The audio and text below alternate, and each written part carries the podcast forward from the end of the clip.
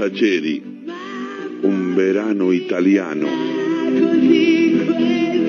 No puedo escuchar la música del Mundial de 1990 sin entristecerme.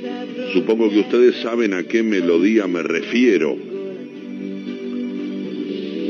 Todos los mundiales tienen la suya, esa cancioncita que acompaña las transmisiones y que a veces cantan en vivo en la ceremonia inaugural. Creo que la del Mundial de los Estados Unidos se llamó Gloria o cosa por el estilo. En México hablaba del mundo unido por un balón y alguna otra pavada alusiva. En el de Corea-Japón no sé cuál fue la oficial, pero aquí en la Argentina se la pasaron dale que dale con la cancioncita del gordo casero. La música de la que hablo, si la memoria no me traiciona y guarda que bien podría ser que me traicione, ya no me acuerdo de las cosas como antes, se llamaba algo de un verano italiano. Y sonaba como esas canciones tanas de los años 60, melodiosas y levemente azucaradas, pero no empalagosas. La cantaban un muchacho y una chica de voces potentes y ásperas.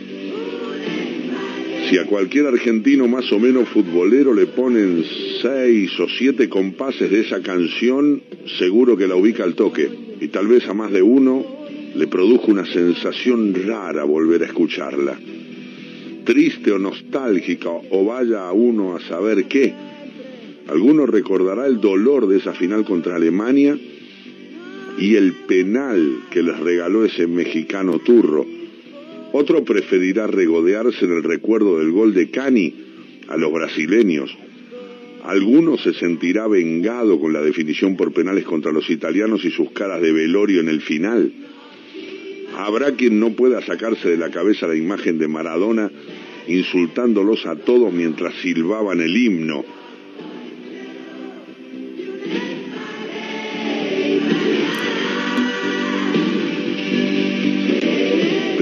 Tristeza es algo más personal, si me permiten más profunda. Me detengo, releo lo que escribí, releo, veo lo que dije y me veo reflejado mientras escribo y digo en el vidrio de la ventana. Me pregunto qué hago contándoles a ustedes estas cosas, yo con esta cara de gordito pacífico, estas pecas de pelirrojo, estos ojos siempre ojerosos, no es que pretenda definirme como feo, guarda, no sé si soy feo, supongo que soy simplemente anodino, anónimo. Yo mismo recuerdo mi cara porque es mía, si no fuera mía difícilmente la recordaría. Imagino que a los demás les pasa lo mismo. Vuelvo a detenerme y a releer ahora el último párrafo. Es patético la pucha. Si fuese solamente aburrido, vaya y pase, pero es patético. Cuando mi jefe lo reciba en la redacción no va a pensar como otras veces. Troviani se puso denso, seguro que esta vez va a concluir Troviani es un pelotudo. Bueno, que se joda, ¿qué tanto? ¿O se cree que es tan fácil mandar una columna todos los lunes para que salga todos los martes? Ahora es la madrugada del lunes, la tarde del domingo la pasé en blanco, ordené papeles, colgué unos estantes nuevos en la biblioteca, parece mentira cómo se juntan los libros y yo no tiro ninguno. Superstición, supongo, recibo pilas, carradas, montañas de libros y no soy capaz de tirarlos aunque la mayoría sea un asco. Educación de clase media profesional, supongo. Los libros no se maltratan, nene, esos mandatos quedan. La ventaja de vivir solo es esa, creo. Puedo ir ocupando las paredes con más y más anaqueles para libros que no voy a leer, pero que tampoco voy a tirar. Terminé tardísimo, miré un partido de la liga inglesa y no sé a cuento de qué pasaron algunas imágenes de Italia 90 con la musiquita de fondo y fue como si me tiraran un cañonazo al pecho. Me derrumbé en un sillón y empecé a recordar. No pienso siempre en eso, pero a veces me ocurre. Más si escucho la musiquita como me pasó esta noche. Fui paso a paso, día por día, sensación por sensación, hasta que me quedé vacío de recuerdos. Cuando miré el reloj había pasado como una hora. Entonces me levanté y vine aquí a la computadora y escribí que no puedo escuchar la música de Italia 90 sin entristecerme. En esa época yo estaba en la facultad. Según el viejo axioma que reza serás lo que debas ser o si no serás abogado o contador, gastaba mi año número 24 cursando segundo de económicas. No puedo explicar qué hacía yo estudiando económicas, pero no me desespera porque tampoco puedo explicar cosas mucho más importantes de mi vida y aquí estoy si vamos al caso.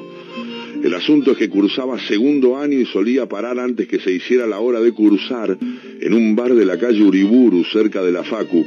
Me encontraba con otros tres o cuatro fulanos conocidos apenas que compartían conmigo alguna materia. Siempre odié estudiar, siempre aborrecí estarme quieto, sentado, recitando de memoria párrafos de libros de estudio. No sé estudiar de otra manera. De modo que juntarme con estos tipos me aliviaba en parte la tortura. No importan sus nombres ni interesan sus historias. Tal vez ahora sean señores contadores públicos nacionales, se hagan llamar doctores y cobren buen dinero por asesorar a sus clientes sobre la mejor manera de evadir impuestos. No, olviden eso último. Hablo de envidia, porque mi educación de clase media profesional pesa y mucho el estigma de no tener un título universitario. Me estoy yendo de tema, esta historia va a quedar larguísima y cuando la lea mi jefe va a querer asesinarme, a lo mejor igual la publican, todo depende del espacio que les quede a la hora del cierre, pero seguramente tendrán que tijeretearla por todos lados, habrá que ver cómo queda después de la poda, si así enterita es insufrible, no me quiero imaginar lo que será la versión compactada, pero bueno, allá ustedes si terminan leyéndola. Lo importante no son los tipos que se juntaban conmigo, sino la novia de uno de ellos. La vi por primera vez en abril, un jueves al atardecer antes de entrar a cursar. La trajo el punto este que estudiaba conmigo de la mano, y no puedo describirla. A las mujeres que he amado no se les ajustan nunca las palabras, quédense con eso. O déjenme agregar que cuando me miraba yo me sentía nadando en agua tibia. Mejor, cuando corrija estas páginas tacho lo último que puse. Qué boludez eso del agua tibia. Aunque no sé, tal vez lo dejo y alguien me entiende. Soy un tipo que respeta ciertos códigos. Nunca fui de esos fulanos que tratan de levantarse a las novias ajenas. No va conmigo. De modo que traté de no darle demasiada trascendencia. Pero al día siguiente volví al café mejor vestido y recién afeitado esperando verla. Victoria, así se llamaba esa belleza. También estudiaba económicas, pero estaba unas cuantas materias adelantada con respecto al inútil del novio. Cuando lo acompañaba a nuestras reuniones de estudio se quedaba un poco al margen, abría algún libro o sacaba algún apunte, se calzaba unos anteojos pequeñitos que le quedaban hermosos y se ponía a estudiar en silencio. Yo ni la miraba, no digo que me cuidaba de que los demás me vieran mirándola demasiado, no. En todo lo que duraba nuestro encuentro no le dirigía ni un vistazo. Sospechaba que si posaba los ojos en ella, los demás iban a piolarse y no tenía interés en pasar vergüenza. Ya dije que no soy precisamente un Adonis y hace 13 años era igual de feo que ahora. Y la chica esta no estaba casada, pero casi. Estaban de novios poco menos que desde Salita Verde. Se casaban a fin de año. ¿Qué sentido tenía darme manija con esa mina?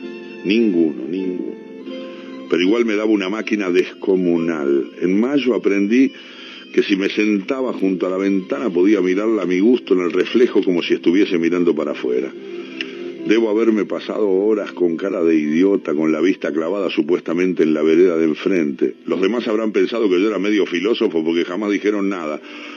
Así yo podía mirarla hasta cansarme y como no me cansaba nunca, podía mirarla durante horas. Creo que la observé en esos meses más de lo que ninguna otra persona pudo haberlo hecho durante el resto de su vida. Más la miraba y más me enamoraba.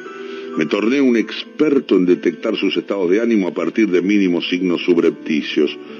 Sabía que en sus días malos resoplaba cada rato inflando un poco las mejillas, que cuando estaba contenta se quitaba los lentes cada dos minutos como si su peso fuera un estorbo, que cuando algo la preocupaba o le dolía, se mordía el labio inferior con sus dientes chiquitos y blancos, que si alguien le dirigía repentinamente la palabra, su timidez la hacía sonrojarse y pestanear varias veces antes de responder. Por supuesto que tal como comprobé en la primera tanda de parciales, nunca tuve ni la mínima noción de los temas que se estudiaron en estos encuentros, pero ¿qué importancia tenía todo comparado con ella? Ya no recuerdo por qué, pero cuando debutó la Argentina contra Camerún estábamos en el café todos juntos. Naturalmente, durante el lapso que duró el partido nadie tocó un apunte. Cuando terminó, unos cuantos se levantaron masticando bronca. El novio de Victoria se había agarrado una calentura atroz y dijo que se iba a caminar. Los otros tres lo siguieron y de repente me encontré en el paraíso, una mesa de café para seis personas con cuatro puestos vacíos, Victoria y yo, frente a frente. Nos miramos, no sé por qué ella sonrió cuando estuvimos solos, pero le devolví la sonrisa mientras la cara se me encendía de vergüenza. Comentó algo del partido que no entendía a los hombres que se ponían frenéticos con el fútbol, no sé qué idiotez contesté, atropellándome con las palabras porque no podía pensar en nada. Al rato volvieron los idiotas y ella retornó a sus libros. No pegué un ojo en dos noches, recreando una vez y otra vez nuestra primera charla a solas. El segundo partido fue contra la Unión Soviética por la tarde, creo que un martes. De nuevo estábamos todos juntos en el café cuando se fracturó Pumpido. En la mesa se tiraban de los pelos. Yo serenamente dije que Goicochea era un arquerazo salvo en los centros. Me miraron torcido pero me mantuve en lo mío. Lo había visto seguido desde la época de la reserva de River y realmente pensaba lo que acababa de decir. Después del partido, Victoria abandonó el café delante de mí en realidad yo sostuve la puerta vaivén y le cedí el paso, cosa que el inútil del novio no hacía jamás de los jamases. Caminamos juntos la media cuadra que nos separaba de la facultad apenas detrás del resto. Ella dijo que pensaba como yo con respecto a Goicochea. Sentí que me moría de felicidad. Era una estupidez, una trivialidad, pero que lo dijera entonces lejos de los otros solo para mí creaba algo. Una intimidad nueva, un puente que nos distinguía y nos separaba de los demás y nos aproximaba. Me envalentoné y le dije que ese arquero nos iba a llevar lejos. Ella se rió y me dijo que me tomaba la palabra. Yo me hice el serio y juré que la Argentina tenía cuerda para rato en el Mundial. La semana siguiente se pareció a estar en el cielo. En la mesa del café comentaban cada tres minutos la fatalidad de tener que jugar contra Brasil. El novio de Victoria, que la jugaba de entendido, decía que no había manera de ganarle. Los demás asentían o polemizaban. Yo permanecía callado. De vez en cuando Victoria me miraba y sonreíamos. De buenas a primeras yo tenía algo con ella, algo en lo que nadie más participaba. Ese domingo vi el partido en casa, solo. Mis viejos habían salido no recuerdo dónde. El primer tiempo lo vi con una almohada en la cabeza. Cada vez que las camisetas amarillas invadían el área argentina, yo me tapaba la cara y rezaba. De más está decir que me pasé 45 minutos medio sofocado y con más avemarías en mi haber que una vieja devota. Canilla va a tener una situación clara, fallará o acertará. La tiene Maradona en el círculo central contra Lemao. Escapa Diego, se lleva la pelota Maradona también contra Dunga. Ahí va Maradona, ahí va Maradona para Canilla. Ta. Gol, gol, gol, gol, gol, gol, gol, gol, gol, gol, gol, gol, gol, gol.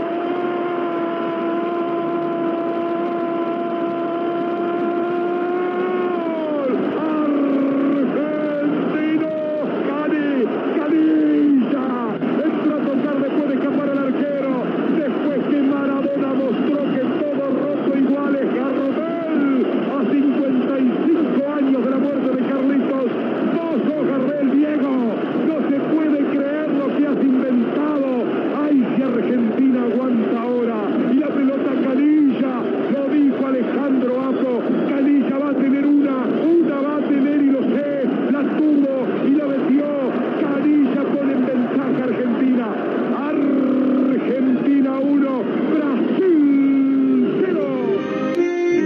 El gol de Canilla salí a gritarlo a la calle con tal desafuero que me estropeé la garganta por una semana. Después me puse tan nervioso que apagué la tele y esperé rezando el final del partido. Cuando iba a encender la radio para enterarme del resultado sonó el teléfono. Antes de contestar supe que era ella. Faltó poco para que dijera, hola Victoria, al levantar el auricular. En realidad hacía una semana que miraba de reojo el teléfono esperando ese milagro. ¿Por qué? Nunca tuve la menor idea, pero en esos días yo me movía a ciegas con la seguridad de un predestinado. Me recordó mi promesa y me dio las gracias como si yo hubiese sido responsable de haber ganado esa epopeya, ese partido. Me reí, me solté. Probablemente haya dicho alguna frase ingeniosa, estaba en las nubes. Recién al colgar reparé en la circunstancia de que yo nunca le había dado mi número, de modo que se había animado y con alguna excusa lo había conseguido de su novio o alguno de los otros, así que habría inventado alguna excusa para llamar a un compañero de su novio. Esa complicidad me llenó de alborozo, me sentí invencible, más allá de todas las posibilidades, por encima de todas mis previsiones y superando todas las probabilidades, Victoria se había fijado en mí de alguna forma y seguramente no me merecía semejante privilegio, pero yo disfrutaba como un beduino, como somos los humanos, qué cosa jodida que somos. Hasta entonces yo había estado tranquilo, era punto, perdedor nato, nada, nadita, por eso me había atrevido a conversar un par de veces con ella. Por eso me habían surgido comentarios ingeniosos. Si seguro que la mina se interesó porque a mí no se me notaba el amor enseguecido que para entonces sentía por ella. Bastó que Victoria me apuntase los cañones con ese llamado del partido contra Brasil para que a mí me entrasen unos nervios galopantes. Y ella lo notó, estoy seguro, aunque también estaba rara, tensa, seria, con todos, salvo conmigo. A veces era tan evidente que yo temía que el idiota del novio se diese cuenta. A los demás les ladraba, a mí me sonreía. A los demás los ignoraba, a mí me sacaba charla. El novio, más allá de su indudable cretinismo, empezaría indefectiblemente a piolarse. Con Yugoslavia jugamos un sábado al mediodía. Fue terrible. La gente en el bar se masticaba los vasos de los nervios. Antes de la definición por penales fui al baño, me crucé en el pasillo con ella. No lo premeditamos, simplemente se dio así. Yo iba, ella volvía, nos interceptamos involuntariamente en un pasillito de medio metro de ancho. Cuando me miró me dieron ganas de llorar, porque no podía creer que alguien pudiese mirarme alguna vez a mí con esos ojos. Me preguntó con quién íbamos a jugar si pasábamos a Yugoslavia. Contesté maquinalmente que la semifinal era el miércoles contra Italia. Sin dejar de mirarme me dijo que le encantaría que la viésemos los dos juntos. El corazón se me salió por la boca y escapó dando saltitos por las baldosas grises del pasillo. Con lo que me quedaba de vida le devolví la sonrisa.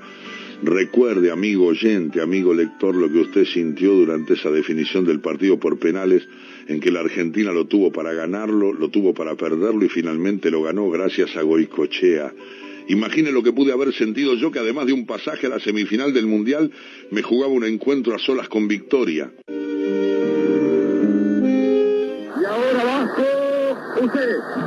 Y el mundo, en la tarde, ahí está el Vasco, Goicochea. Tiene que rematar Castiresi, Castiresi. Un hombre de muchísima personalidad durante el partido, de mucha garra, de mucha confianza, de mucha autoridad. Va a intentar este penal que podrá dar equilibrio de 3 a 3 en la definición por penales de Yugoslavia y Argentina. Y el penal queda en las manos del Vasco, gana Argentina. Va a pegarle Castiresic, está colocando la pelota Castiresic, bien concentrado el Vasco Goicochea. Vamos Vasco, todo con ustedes el salto y baja Ciceri. Atajó el Vasco ganó Argentina. Ganó Argentina el Vasco Goicochea. El Vasco Goicochea en el palo izquierdo y a media altura ganó. Argentina,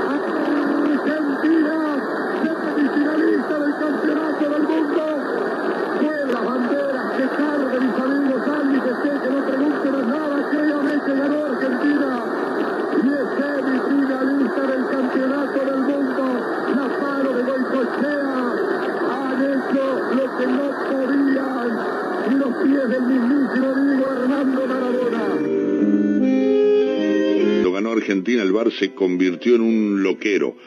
Cualquiera abrazaba a cualquiera y a la primera de cambio terminé en sus brazos y ella en los míos. Fue un segundo, porque cuando nos dimos cuenta nos soltamos turbados. Pero el perfume de esa chica, no sé, prefiero no describirlo para no quitarle lo sagrado. El miércoles elegimos un bar de once bien lejos de todos esos fulanos de económicas, noviecito incluido. Debo haber sido el único argentino que encontró un motivo de alegría en el gol de Italia. Victoria pesadumbrada me aferró la mano y no me la soltó hasta que lo empató Canilla. Cuando iba a empezar la definición por penales volvió a mirarme como lo había hecho en el pasillo del otro bar. Me dijo que después de la final quería que nos viéramos.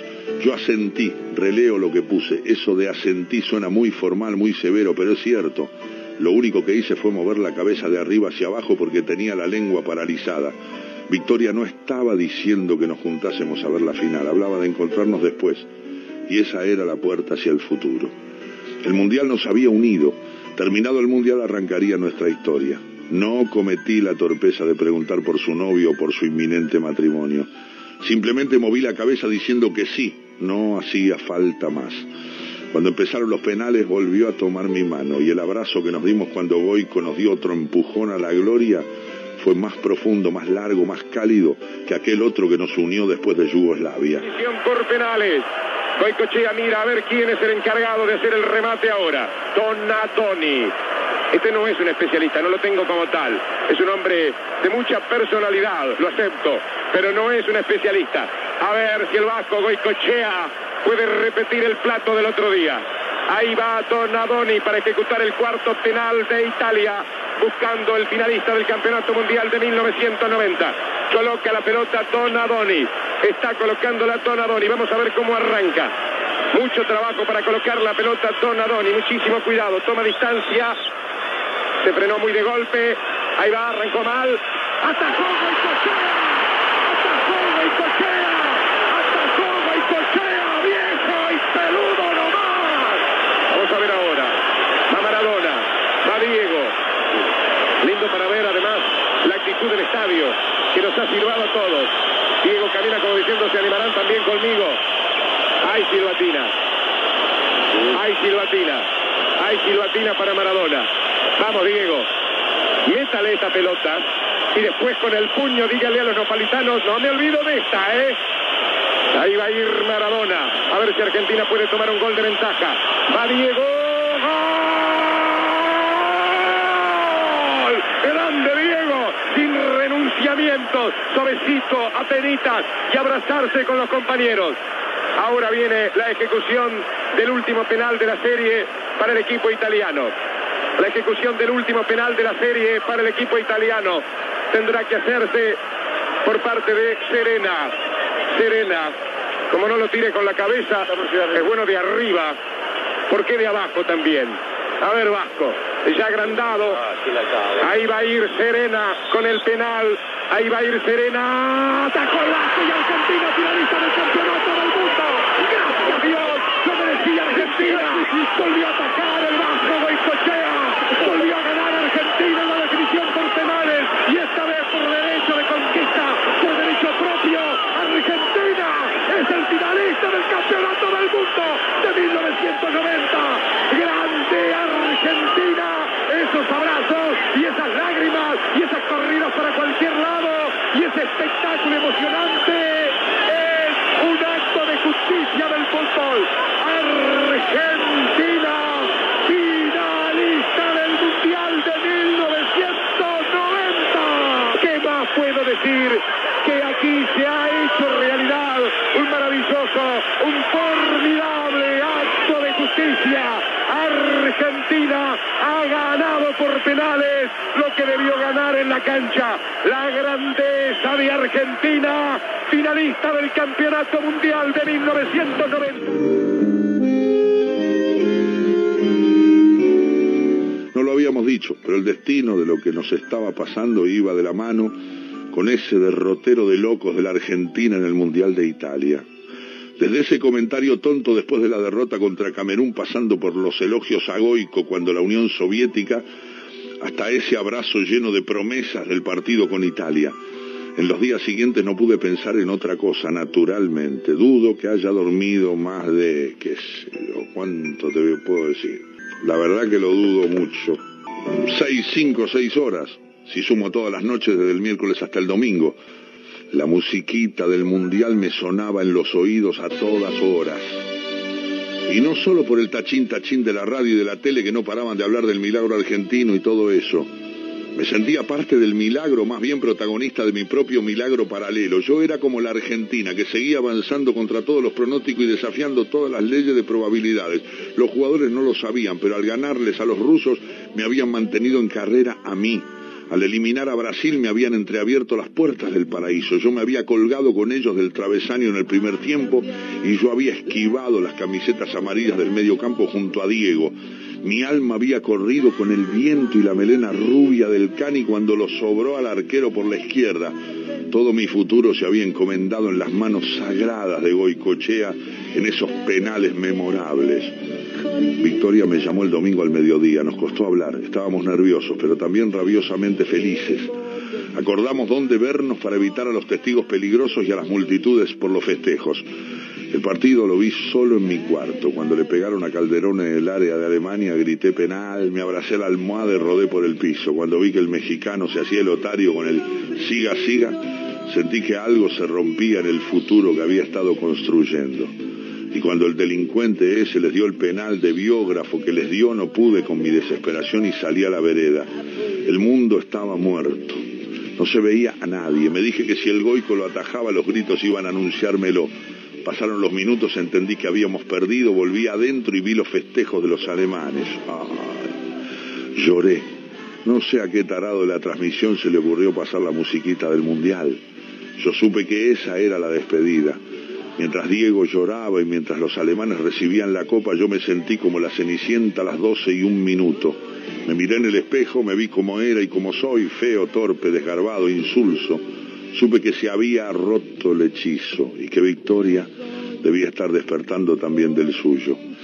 La imaginé reconstruyendo esas semanas de locos, seguramente estaría acalorándose al recordar el modo en que me había mirado, avergonzándose al pensar en las cosas que había insinuado, arrepintiéndose al sacar cuentas de hasta dónde había permitido llegar esa historia ridícula conmigo, de modo que le simplifiqué las cosas y le evité el mal trago de tener que decírmelo en la cara. Me quedé en mi pieza. Cada vez que pasaron la musiquita esa del verano italiano, puse la tele a todo volumen. Tal vez fue estúpido, pero fue mi modo de despedirme. Obviamente jamás volví al bar de nuestros encuentros. Para evitar noticias suyas dejé la facultad. A fin de cuentas no tenía sentido torturarme. Probablemente en el grupito de estudio les haya llamado la atención mi ausencia definitiva. Alguno tal vez habrá comentado algo, otro habrá concluido en que a la luz de mi rendimiento universitario había tomado una buena decisión. Y Victoria, mordiéndose apenas el labio inferior, habrá pensado lo mismo.